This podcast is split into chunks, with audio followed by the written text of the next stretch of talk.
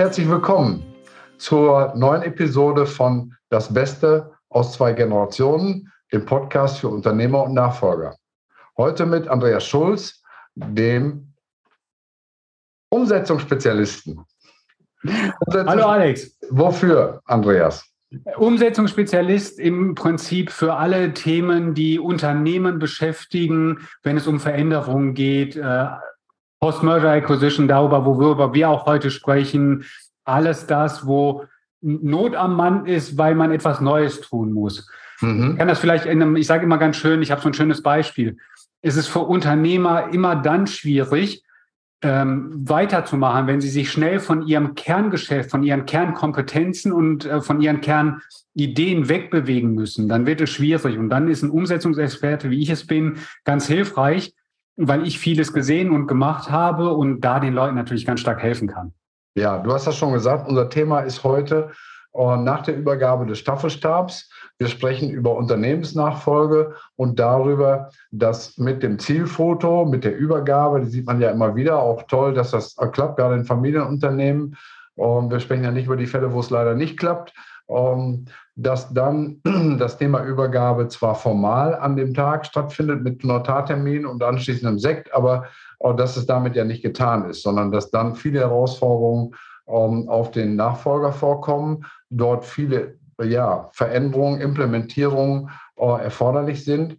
Und äh, vielleicht steigst du da einfach mal ein, ähm, gerne auch mit einem Beispiel, was da vonnöten ist und was deine Unterstützungsarbeit dabei ist.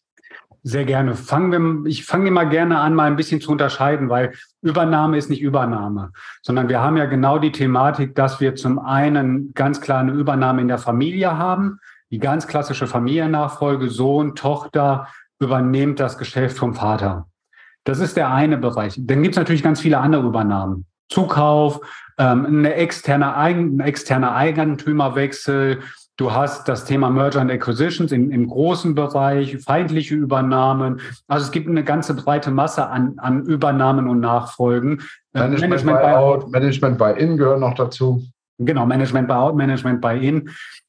Und alleine da gibt es schon große Unterschiede in dem, was passiert eigentlich nach der Übergabe des Staffelstabs, wie du so schön sagst. Mhm. Denn in allen anderen Fällen, außer im Familien, in der Familiennachfolge, ist der Punkt an einer Stelle einfacher bei jeder anderen Übernahme muss ich mich nur um das Geschäft und um meine Geschäftspartner und um die Mitarbeiter kümmern. In der Familiennachfolge habe ich noch eine zusätzliche ähm, Situation, die ich, die ich handeln muss, nämlich die Familie selbst. Oftmals ist es ja dann auch so, dass, dass da bestimmte Verpflichtungen, Erwartungen dahinter hängen. Ähm, das macht natürlich eine Familieübernahme noch deutlich spezieller als jede andere Übernahme. Mhm. Weil da gibt es auch dann das, was du sicherlich als, als Unternehmensnachfolge, Berater kennst, die Thematik, auch das Loslassen ist ein ganz, ganz großes Thema. Das habe ich bei einem externen Verkauf nicht. Da bin ich raus, ähm, wenn ich das Unternehmen verkauft habe. Ob ich will oder nicht, äh, der muss sich in Anführungsstrichen niemand was sagen lassen. Hm. Bei, einem Familien, bei einer Familiennachfolge spielen ganz viele unterschwellige Dinge auch noch eine ganz große Rolle. Es menschelt. Bitte? Es menschelt. Es menschelt, ja, und man muss halt genau dieses Menschen, was auf der einen Seite sehr positiv ähm, ist, aber auf der anderen Seite auch sehr, sehr negativ werden kann. Ich kann an einem Beispiel erst heute in, in einem Gespräch mit, mit jemand äh, festmachen, da haben wir genau die Situation, der Sohn soll das Geschäft vom Vater übernehmen, ähm, ist auch schon im Unternehmen, hat auch schon den Titel des Geschäftsführers mit. Ähm, aber wenn man ihn fragt, was machst du denn, sagt er, ich bin Mädchen für alles. So Edelpraktikant so ein Edelpraktikant. Besser hätte ich es nicht formulieren können. Das ist genau die Situation, die du dann vorfindest. Und das ist bei einer Familiennachfolge äh, eben so ein zusätzliches Thema, was man berücksichtigen muss. Wie funktioniert der nachgelagerte Prozess des, Staffel, des Staffellaufes auch für den, für, den, für den Nachfolger? Weil, um bei deinem Bild zu bleiben mit dem Staffelstab, es läuft sich deutlich schwerer, wenn hinten noch jemand den Stab festhält und du den mitziehen musst. Hm, wenn also auf Deutsch gesagt die Kompetenzen und die ähm, Verantwortlichkeiten nicht ordentlich geklärt sind, Unterschriftsberechtigung und ähnliche Dinge. Ja, Kompetenzen ist nochmal ein eigenes Thema. Ich meine, wenn wir uns angucken, was können Erfolgsfaktoren oder Störfaktoren sein bei so einer Familienübernahme, sprichst du ein Thema an, ganz klar, das Thema Kompetenzen. Ich kann das auch, auch da wieder ein, ein, ein ganz explizites Beispiel nennen. Da, wird, da nimmt der, übernimmt der Sohn vom Vater das Geschäft Und der Sohn ist jemand, der vertrieblich enorm stark ist. Aber der Vater hat das Geschäft aufgebaut auf einer, auf einer produktionstechnischen Basis. Der Vater ist sehr organisatorisch stark, produktionsstark. Und was jetzt passiert ist, der Junge macht alles richtig eigentlich. Er holt Aufträge rein, ist sehr aktiv, gewinnt neue Kunden, Umsatz steigt nach oben. Das Problem ist nur dadurch, dass er nicht die gleichen Kompetenzen hat wie sein Vater und einen anderen Blick darauf hat und der Vater sich rausgezogen hat, dass genau der Moment passiert, dass ihm hinten das Unternehmen gerade wegbricht. Fehllieferungen, Falschlieferungen, Kostenexplosion und auf einmal wird aus einem profitablen Unternehmen ein nicht mehr profitables Unternehmen, obwohl niemand eigentlich was falsch hat. Mhm. Was passiert jetzt? Der Vater geht wieder in die Firma zurück, um dem Jungen zu helfen, äh, das Geschäft wieder zu organisieren, damit dann, um dann zu gucken, okay, was kann eigentlich eine spätere Lösung sein? Wie löst mm. man mhm. dieses Problem? Mm. Also da, da kann das einerseits sehr gut sein, dass man jemand direkt aus der Familie als Nachfolger nimmt, aber es kann auch problematisch sein. Ja, weil eben niemand alle Bereiche gleich gut abdecken kann und wenn kein Führungsteam installiert ist, keine zweite Ebene sozusagen, die das operative Geschäft sicher weiterführt, dann haben zu viele Kompetenzen noch an einem Senior gehangen, die der Junior noch nicht hat und dementsprechend entstehen Vakuum und äh, ja, Mängel, Qualität, oh, Lieferverzögerung, alles, was man sich so vorstellen kann. Genau. Und was auch dazu kommt, sind halt oftmals bei Unternehmen, die sehr lange von einem Inhaber geführt worden sind, ähm, sagen wir so 20, 30, 40 Jahre, je nachdem, wann man angefangen hat, gerade im produktionstechnischen Bereich sehr häufig oder auch im Handel vorkommend, es ist, du hast richtig gesagt, es ist alles zugeschnitten auf den Senior. Es ist alles auf den Inhaber zugeschnitten. Jede Berechtigung, jede Freigabe, jedes Okay, jede Kalkulation, alles läuft über den Chef. So wie man sich das patriarchisch vorstellt. Das muss nicht schlecht sein, überhaupt nicht werten. Aber das ist die Situation. Und jetzt kommt jemand, Junges rein, der ein ganz anderes Mindset hat. New Leadership, New Work, und auch da muss man aufpassen, dass man die Mitarbeiter, die Kunden, die Geschäftspartner auf einmal nicht überfordert. Auch das passiert dann hin und wieder, äh, weil vor alles für jeden innen und außen war klar, wenn ich eine Frage habe, muss ich den Chef fragen. Mhm. Aus meiner Sicht, ohne da unterbrechen zu wollen, war dann das Unternehmen vorher nicht übergabereif.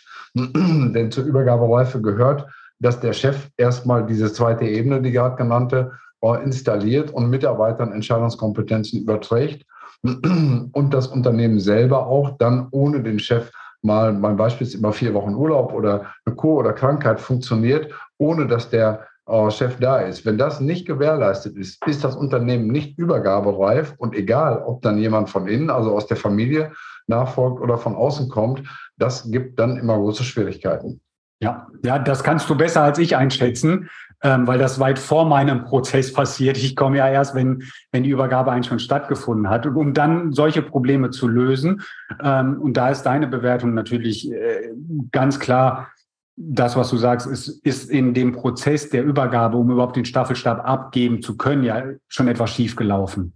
Das ja, ist in, in der Regel schon mal ähm, locker fünf Jahre Vorarbeit äh, zu, bevor so ein Unternehmen so weit ist, dass es praktisch operativ alleine läuft und der äh, Inhaber, egal ob das der Senior ist oder der Nachfolger, in Anführungsstrichen am Unternehmen arbeiten kann, sprich die Weiterentwicklung des Unternehmens über langen Zeitraum planen und gestalten kann, aber sich nicht eben um jede Kleinigkeit im, äh, im Tagesgeschäft ähm, zu kümmern. Das macht einen großen Unterschied.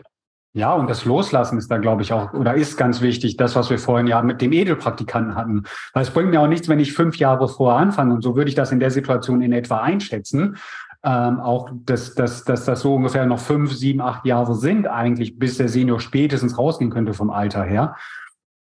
Aber dann bringt ja auch eine Übergabe, weil das ist auch keine Übergabe. Nur weil ich meinen Sohn zum Geschäftsführer mache, ihn aber wie ein Edel, Edelpraktikant nutze, komme ich auch nicht voran. Also Übergabe ist wirklich auch ein wirklicher Prozess, den du besser beschreiben kannst als ich. Aber ich komme immer nur dann ins Spiel, wenn man dich nicht gerufen hat und dann es nicht mehr weitergeht eigentlich.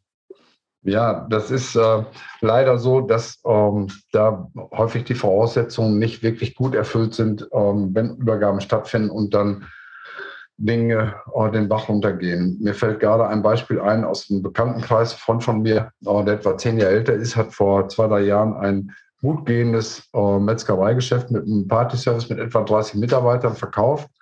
Und der Nachfolger hat es geschafft, oder der, der Käufer, der äh, Übernehmer hat es geschafft, nach elf Monaten Insolvenzantrag äh, zu stellen. Er hat alles geändert, was man äh, ändern kann, vom Sortiment über äh, Firmenlogo, Ausgestaltung äh, des Ladens, sein eigenes Büro.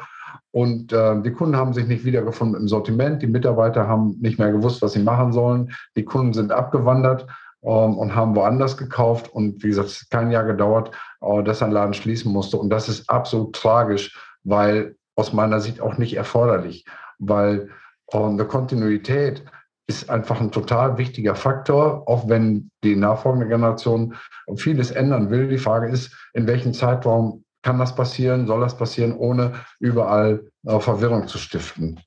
Ja, du sprichst ein ganz, ganz wichtiges Thema an. Ich mache da immer das Bild von der, von, von der Titanic oder von einem großen Dampfer. Wollen wir nicht, dass es die Titanic wird, wie in dem Fall, was du jetzt beschrieben hast. So eine so eine Veränderung im Unternehmen, das ist eben das für mich auch als Umsetzungsberater. Und da geht es nicht um nicht nur um Post-Merger-Geschichten oder um Nachfolgegeschichten, sondern grundsätzlich so eine Veränderung muss sehr, sehr gut geplant sein und muss immer bestimmten Zielen hinterher folgen, die ich auch klar habe, an denen ich auch meine Entscheidungen ausrichte. Und das ist etwas, was zurzeit oder was dann in solchen Fällen nicht gut funktioniert. Da will man alles auf einmal ändern wollen. Ähm, und dann kommt man aber an den Punkt, dass man sich zu viele Baustellen auf einmal aufreißt, dass man den fünften Schritt vor dem ersten macht und irgendwann an, von einem Scherbenhaufen steht, weil man, weil man die Kunden verliert, weil man die Geschäftspartner verliert, weil man die Mitarbeiter auf dem Weg verliert, weil die das überhaupt nicht nachvollziehen können. Es war vorher ja so, dass es gut funktioniert hat, offensichtlich bei dem Party Service. Und eine Veränderung mache ich ja nicht, weil ich sie gerne machen möchte, sondern weil ich die Situation habe, dass ich etwas verändern muss, dass ich mich weiterentwickeln will oder ähnliches. Und dann ist es wichtig, aber sich auch immer darüber im Klaren zu sein, ich bewege kein Speedboot. Gerade in bestehenden, lang ähm, vorhandenen Unternehmen, wenn es kein Startup ist, bewege ich mich nicht in einem Speedboot, sondern dann bewege ich mich eher in einem, in einem Tanker. So ist das.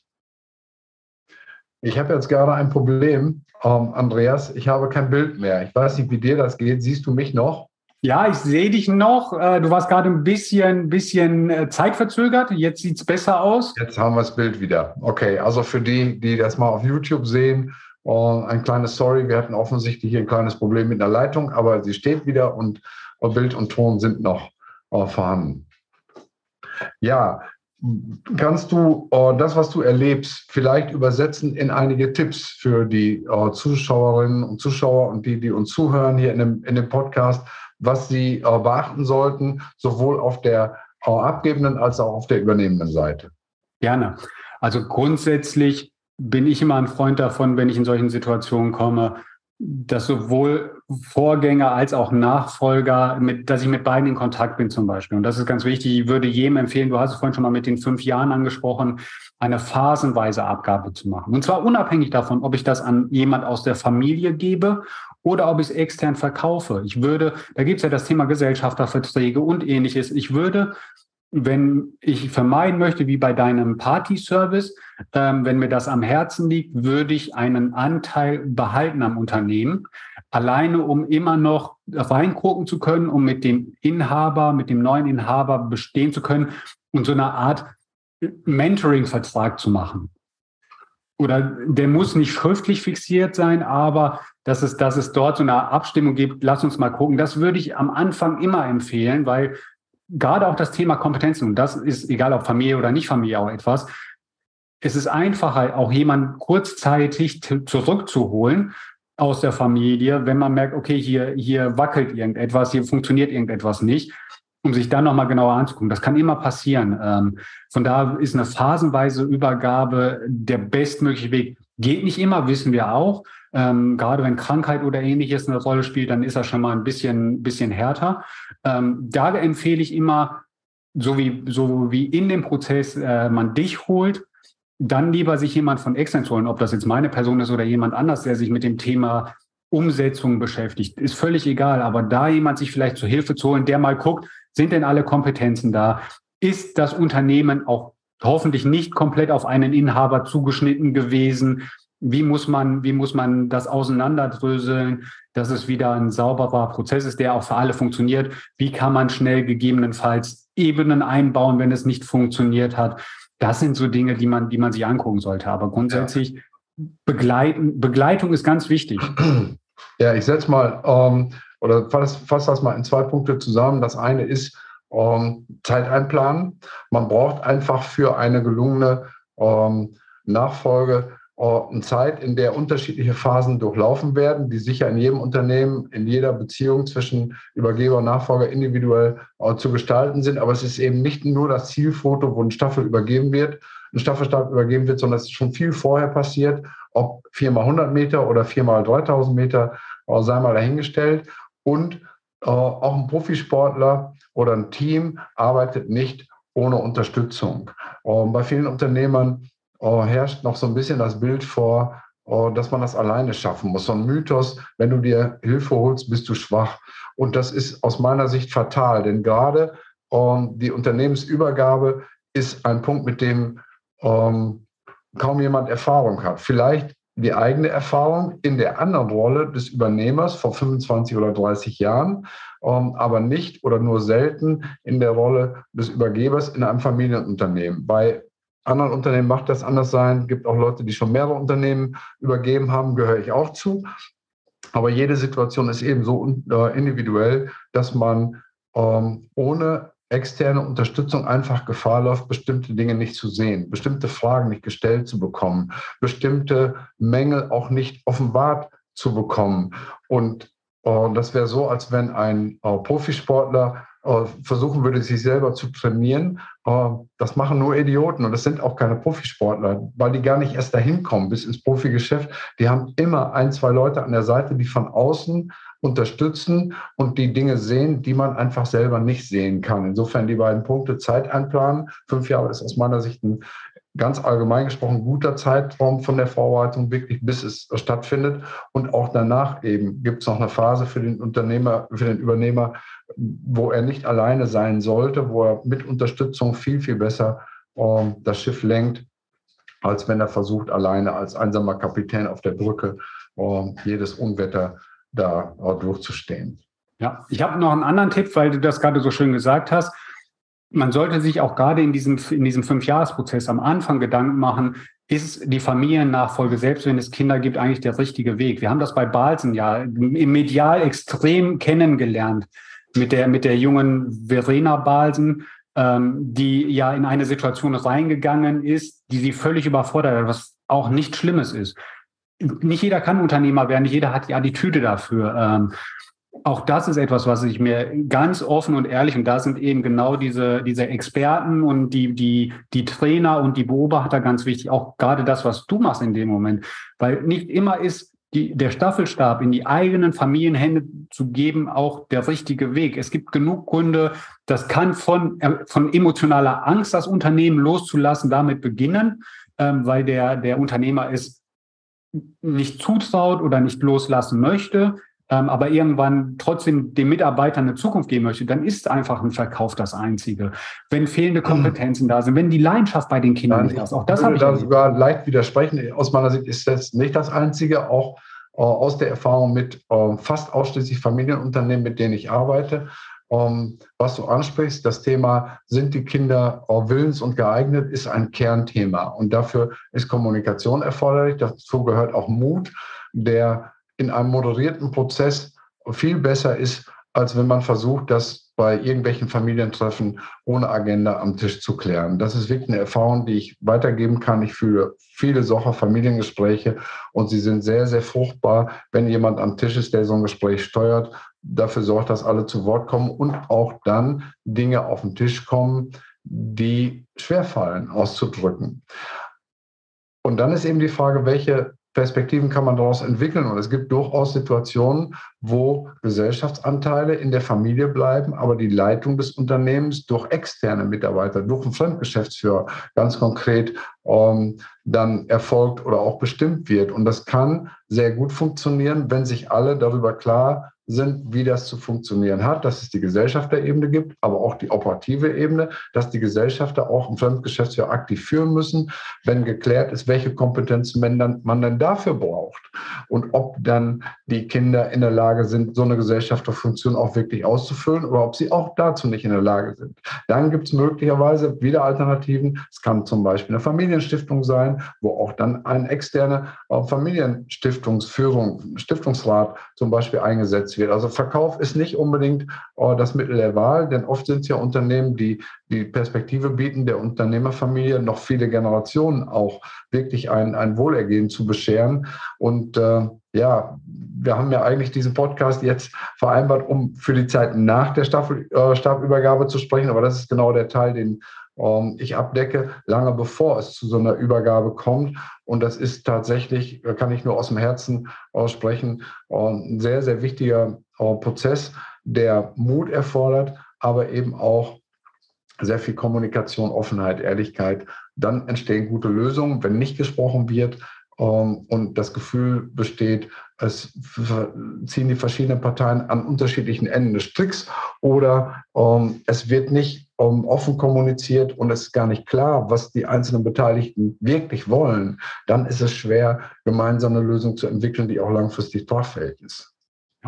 Ja, und deswegen passt es aber trotzdem zu dem, was wir haben, was hinterher passiert, weil du kommst in, in, einem, in einem Prozess, wo genau dieses in fremde Hände geben nicht getan worden ist, aus, aus Stolz, aus welchem Grund auch immer, weil man auch sich nie, nie keinen Experten ins Haus geholt hat. Kommt man im Nachhinein an den Punkt, dass schon das Unternehmen anfängt auseinanderzufallen, weil der Nachfolger, die Nachfolgerin das einfach nicht kann oder auch die Leidenschaft fehlt. Die Gründe können vielfältig sein.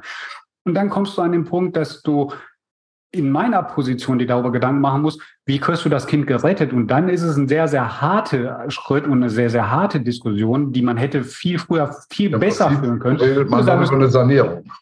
Genau, wo du sagen musst, so, und jetzt musst du es fast in fremde Hände geben. Das hört mhm. sich viel, viel schlimmer an, als in einem Prozess festzustellen, wir geben das wohlwollend in fremde Hände. Egal wie es aussieht, ob es jetzt ein Verkaufs-, ob es ein Geschäftsführer ist, den man einsetzt, über eine Stiftung, so wie du sagst, es gibt viele Möglichkeiten. Nur lieber ganz am Anfang, bevor ich komme äh, oder kommen muss, weil eben das nicht funktioniert hat und das eigentlich offensichtlich war, man nur nicht miteinander kommuniziert hat. Ja, reden. Das, das, das, das ist halt der Punkt. Ja, vieles, vieles von dem passiert. Also ich habe bis jetzt keine Unternehmernachfolgen kennengelernt, die völlig in die Hose gegangen sind, wo ein Unternehmensnachfolgerberater am Werk war. Hm. Also das ist auch äh, ein, ein ganz großes Thema. Von daher ist es auf der einen Seite schön, wenn ihr viele Kunden berät. Auf der anderen Seite habe ich natürlich mehr Kunden, wenn sie nicht zu euch kommen. Das, das hört sich ein bisschen schizophren an, aber ich habe auch noch andere Geschäftsfelder. Von daher wäre mir das äh, lieb, wenn ich weniger in dem Bereich äh, tun müsste. Es geht ja darum, dass unsere Zuhörer und Zuhörerinnen auch möglichst was mitnehmen. Und äh, das, was wir in den letzten fünf Minuten besprochen haben, bestärkt einfach die äh, Erkenntnis und auch die Erfahrung, dass Hilfe von außen in diesem Prozess enorm wertvoll ist.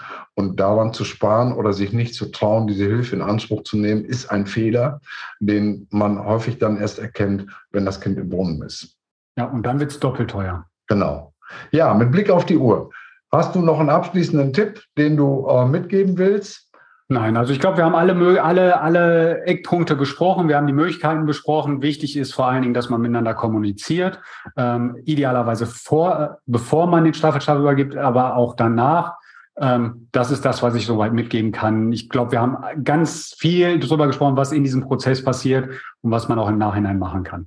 Okay, dann sage ich herzlichen Dank für deine Zeit. Ich hoffe, dass es allen gefallen hat, die diese Episode hören. Wir freuen uns natürlich über eine Bewertung, über die Weitergabe des Links an Menschen, die das äh, auch interessieren kann. Und ich freue mich auf ein Wiedersehen und Wiederhören in der kommenden Woche. Dankeschön. Dankeschön. Ich bedanke mich auch für die Einladung. Hat sehr viel Spaß gemacht äh, und allen Zuhörern und Zusehern noch viel Erfolg und einen gutes, guten Tag. Okay, Dankeschön und tschüss. Danke. Tschüss.